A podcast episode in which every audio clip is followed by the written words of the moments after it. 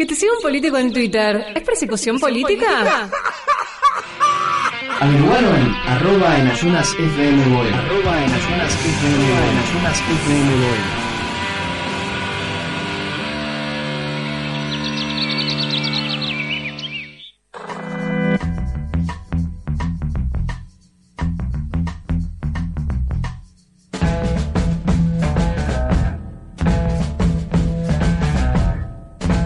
En Ayunas por FMW 881, seguimos analizando, desmenuzando lo que van a ser las próximas elecciones. Ya estamos a 12 días de que esto suceda y para, para ver cómo se van perfilando los espacios políticos en, el poco tiempo que queda hacia los comicios, estamos en comunicación con Gabriel Solano, candidato a diputado por el Frente de Izquierda de los Trabajadores. Gabriel, ¿nos escuchás? Buenos días. Hola, buenos días, ¿cómo están? Muy bien. Queríamos preguntarte en principio cómo, cómo te encontraba este tramo final de la campaña, qué actividades quedaban por delante. Y bueno, tenemos ahora, creo que vienen los 10 días finales que son los claves. Aparte, como venimos de un año que hubo tantas elecciones, ya en el momento la gente estaba un poquito aburrida de, la campaña electoral y creo que ahora, en estos 10 días, se va a decidir muchas cosas. Y me parece que para el Frente de Izquierda es clave hacer una intensa campaña porque una de las características de, este, de esta final de, las elecciones es que los candidatos que en principio se suponía iban a polarizar la elección no lo están logrando, ¿no? Es lo que dicen todas las encuestas, Nicioli logra llegar a los 40 puntos, Macri retrocede y, y Massa que dice crecer, sin embargo, eso no se condice con la pérdida permanente de, de sus dirigentes, ¿no? Todo el tiempo se le van miembros de su partido y esto habla, me parece, a las claras de que enfrentamos una crisis, una crisis política de fondo eh, que abarca el conjunto de los partidos que han gobernado este país en una u otra oportunidad y el Frente de Izquierda tiene que, esforzarse por eh, tratar de conquistar una, un mayor caudal electoral para conseguir dos objetivos que nos pusimos. Por un lado, que incremente la cantidad de votos del Frente de Izquierda para reforzar una alternativa de trabajadores y segundo también para ampliar nuestra representación en el Congreso Nacional que es un objetivo que en la capital lo, estamos peleando fuertemente porque hoy el Frente de Izquierda tiene diputados nacionales por varios distritos, pero no por la capital federal. Y yo creo que es un, defecto, si se quiere, del Frente de Izquierda y también de la ciudad, de ambos, que siendo la ciudad de Buenos Aires una ciudad tan eh, con tanta presencia de izquierda en su movimiento estudiantil, cultural, sindical, no haya diputados del Frente de Izquierda por acá. Entonces estamos tratando de dar un mensaje muy fuerte al final de la campaña diciendo concentremos el voto en el frente de izquierda porque si vos ves la votación de las PASO, la izquierda reunió en sus diferentes listas el 10% de los votos y, con menos de eso alcanza para conquistar un diputado nacional. Entonces lo que hay que hacer es concentrar los votos en el frente de izquierda.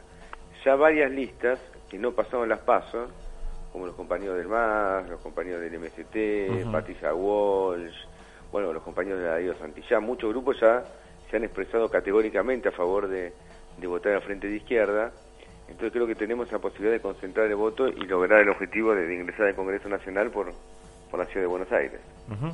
Y más allá de los votos de la propia izquierda y de las distintas expresiones que tuvo la izquierda previo a las PASO, ¿cómo, ¿cómo analizar lo que puede pasar con los votantes de centro izquierda o aquellos que siempre se han expresado de esa manera? Sí, que los que no tienen un perfil eh, kirchnerista o los que no quieren votar decididamente a Scioli, ¿ves que hay una parte que va a ir para el frente izquierda y no a Margarita Stolbizer que se erige como la, entre comillas, candidata natural? Mira, yo creo que sí, creo que sí y hay motivos muy de fondo para que eso ocurra.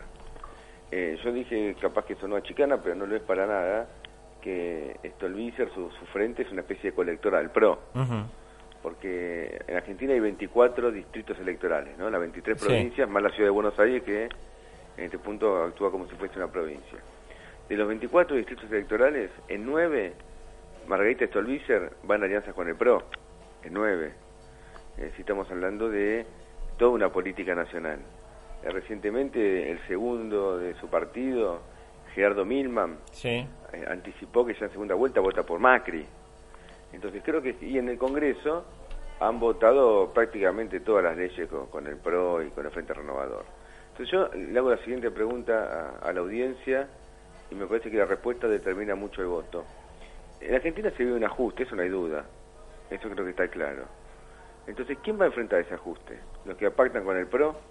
Yo le- les quiero, siempre se habla que hay que tener memoria, y yo creo que está bien que hay que tener memoria, pero en el 2001 Margarita Stolbizer votó los superpoderes para Caballo, los recortes salariales y la ley Banelco, esa ley tan negativa que se votó Banelco porque se votó con coimas y era la flexibilidad laboral para los trabajadores argentinos. Entonces, eh, está claro que cuando uno se pregunta quién va a enfrentar el ajuste, el compromiso real lo tiene frente de izquierda. Entonces yo pienso que una parte importante de- del progresismo de la ciudad nos va a acompañar porque esto lo tiene claro. Mira lo que ocurrió en el debate presidencial. Eh, el periodista Novarecio Sí. preguntó en forma categórica y, y- y requirió también eh, respuestas categóricas para evitar, viste, como pasa siempre, que alguien pregunta algo y el otro se va por las ramas, Sí, sí, sí. eh, qué opinaban sobre la despenalización de, de consumo de, de drogas y también sobre el derecho al aborto. Cuando le tocó esto al Vícer dijo piripipí, no sé qué dijo. Sí, no habló de la- del aborto, no lo mencionó. No lo mencioné, tampoco se refirió a la despenalización del consumo de drogas. Y nosotros, eh, se entiende que el progresismo, por definición, tiene que defender los derechos individuales, las libertades públicas. Y nosotros, por ejemplo, el derecho al aborto, ahí para ser muy eh, exacto al momento de definir esto, nosotros no somos partido del aborto, somos partido del derecho al aborto, que es una cosa completamente distinta. Pero en Argentina no puede ser que la política pública no tenga en cuenta que hay 500.000 abortos clandestinos y centenares de mujeres que mueren en abortos clandestinos también. Un, un gobierno que le da la espalda a eso, sobre todo cuando se reclama progresista, es un contrasentido. Y en relación al consumo de droga no, no corresponde utilizar el, eh, el Código Penal Ujú. o un problema de orden sanitario, ¿no? Sí. Entonces, bueno, eh, también te demuestra dónde está ubicado cada uno y yo llamo al progresismo de la capital a que nos acompañe claramente porque creo que somos la, la variante real de independencia tanto del gobierno nacional como del gobierno de la ciudad de- del macrismo, ¿no? Ujú. Y un, frente a- hay un tema frente al cual los, los candidatos, los que en intención de voto lideran las encuestas, se pronuncia de diferente manera, pero lo tienen siempre presente, que es el de las fuerzas del orden, las fuerzas represivas. Eh, aparecen constantemente dentro de los discursos para usarse de una o de otra manera. ¿Vos crees, Gabriel, que realmente se viene un cambio en lo que son eh, las fuerzas de seguridad y su uso o que solamente son fuegos de artificio para la campaña? Mira, es una buena pregunta, es una buena pregunta. Primero, eh, es claro que quien quiere colectar votos haciendo una campaña de, de derecha demagógica tiene que merecer repudio a la ciudadanía. Acá se está jugando con fuego, porque vos pensás que sacar a las Fuerzas Armadas a combatir el narcotráfico en los barrios pobres, eh, no solamente algo que se dijo que es cierto, que Massa lo busque ahí en Nordelta, en el Tigre, que Claro. están ahí, pero aparte eh, lo que vamos a tener es que no solamente va a haber comisarios narcos, sino también generales narcos. Es decir, vamos a corromper las fuerzas, eh, también las Fuerzas Armadas. Porque el régimen en general es un régimen que encubre el narcotráfico. Acá hay un blanqueo de capitales que se prorroga en forma indefinida y permite el lavado de dinero del narcotráfico. Acá el Saguita circula por el sistema financiero y nadie lo investiga. Las fronteras son un colador y la gendarmería está reprimiendo a trabajadores de la Panamericana. Entonces, es una idea irresponsable. Ahora, ¿esto significa un rediseño de las Fuerzas Armadas? Es una buena pregunta. Es posible que sí. Es posible que sí. Se está viendo algo ya en Brasil eh, y nosotros so- somos muy contrarios a eso. Y si se hace ese rediseño en las Fuerzas Armadas, te aseguro que no va a ser para combatir el narcotráfico, sino para utilizarlo como órgano de represión interna. Y Argentina tiene ya mucha experiencia en relación al tema, no solamente en la década del 70, sino, sino en el pasado. Y acá hay una política medio continental. Vos fíjate Claro. que la DEA, Estados Unidos, es quien más auspicia todo el tiempo el involucramiento de las Fuerzas Armadas en lo que vendría a ser el combate al narcotráfico, cuando todo el mundo sabe que ellos de ese modo colonizan países, estados y reprimen a los pueblos. El Frente de Izquierda eso no lo avala de ningún modo, ¿no? Ujú. Y con respecto a la, situación de los trabajadores, eh, se da una, una característica que hace 10 años nos hubiera parecido extrañísima. Mauricio Macri constantemente saca a relucir los pocos conflictos que tiene en la ciudad de Buenos Aires, la buena relación que lleva con algunos dirigentes gremiales. Bueno, inauguraron un monumento a Perón con la presencia de algunos de ellos. Eh, en un eventual escenario de eh, una presidencia de Mauricio Macri, por ejemplo, ¿vos cómo crees que se daría la relación con las centrales sindicales? Mira, el otro día hubo un, un acto, ese el monumento a Perón. Sí. Si vos me preguntás a mí por qué lo hace, yo pienso que está desesperado. Porque nadie puede, en su sano juicio, hacer una campaña diciendo que eh, Vidal es mejor que Aníbal Fernández para combatir el narcotráfico en la provincia de Buenos Aires y puede hacer un acto con Dualde. No es lógico. Esto quiere decir que, este, que Macri no crece las encuestas, sino que cae las encuestas, y por lo tanto cuando alguien ya empieza en esa dinámica, toma medidas desesperadas, malas decisiones, porque es un acto que lo va a enemistar con su electorado. Ahora, en relación a la burocracia sindical, lo que yo te quiero decir es que la burocracia sindical se vende al mejor postor. Eh, acá en la ciudad de Buenos Aires, los sindicatos que manejan la burocracia sindical han pactado con Macri. Y yo pienso que Macri, igual que Scioli, este- igual que Massa también, son defensores acérrimos de un modelo sindical que beneficia a la burocracia sindical, que es el unicato, que le da a la burocracia la posibilidad de perpetuarse en el poder, elecciones indefinidas, monopolio y la negociación paritaria, eh, rechazo a la representación de las minorías, eh, capacidad de intervenir comisiones internas y seccionales.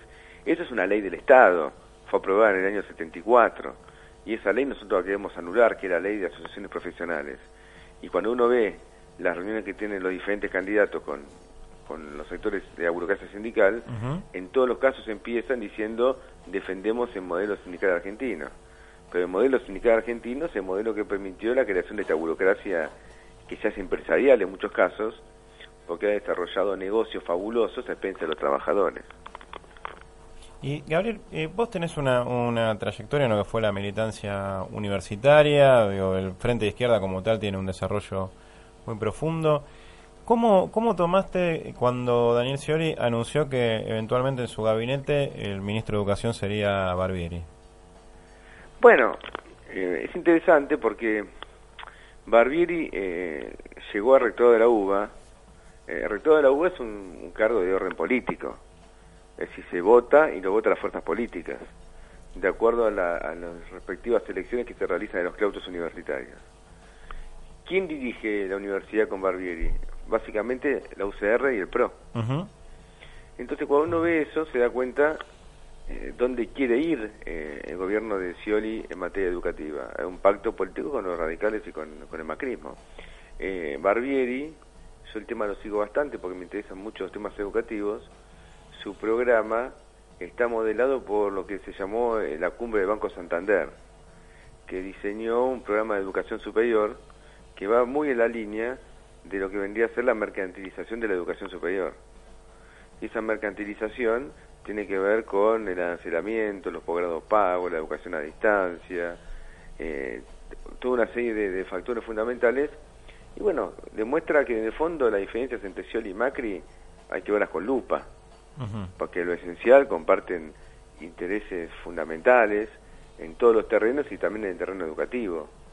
Pero también muestra con la coalición de política que quiere basarse Scioli, porque acá estamos llegando a un pacto con el radicalismo y con el PRO, en un tema tan sensible como es la cuestión educativa. Ujú. Y realmente ap- aparecían otros nombres también, pero más, más que, digamos, Urtubey, Clos, digo, nombres de gobernadores que tienen... Pero para otros cargos, Perfil, porque claro. eh, yo leí hoy que Scioli dijo que Urtubey lo va a ayudar muchísimo en, en su futuro gobierno. Es decir, que cuando algunos kirchneristas lo estaban criticando por su propuesta de acordar con los buitres, en los términos del fallo de Griesa, eh, Scioli lo sale a respaldar. Y no, Clos, el, el gobernador de, de Misiones, ya fue nombrado por, por como ministro de Turismo y el primer gesto que tuvo fue también pedir un acuerdo con los buitres. Entonces, ojo, el, el único, yo te puedo asegurar, el único bloque que consecuentemente va a votar en contra de un acuerdo con los buitres es el Frente de Izquierda. Entonces, la población que quiere rechazar un acuerdo colonial, que va a representar un incremento de la deuda pública del orden de los 25 mil millones de dólares, y vamos a tener la deuda pública más grande de la historia del año 1816 hasta la fecha, como nunca, es el Frente de Izquierda. Entonces, eh, acá se vota presidente, pero también se vota diputados. Ujú. Y esto me parece importante que se tenga en cuenta, ¿no? Sí. Entonces, el voto del Frente de Izquierda es un voto para reforzar una alternativa de trabajadores, pero también tenemos la posibilidad muy cierta de llegar a, a, la, a la Cámara de Diputados por varios distritos. Acá estamos repartiendo un volante ahora en Capital que explicamos cuánto nos falta. ¿Y a cuánto, cuánto le falta? Te lo digo hoy? así, nos faltan 20.000 votos. 20.000 votos. Eh, hemos hecho la suma y hay un sistema DONT, que no se lo voy a explicar porque es más difícil, pero créanme, si después tengo tiempo un día se los explico con un papelito.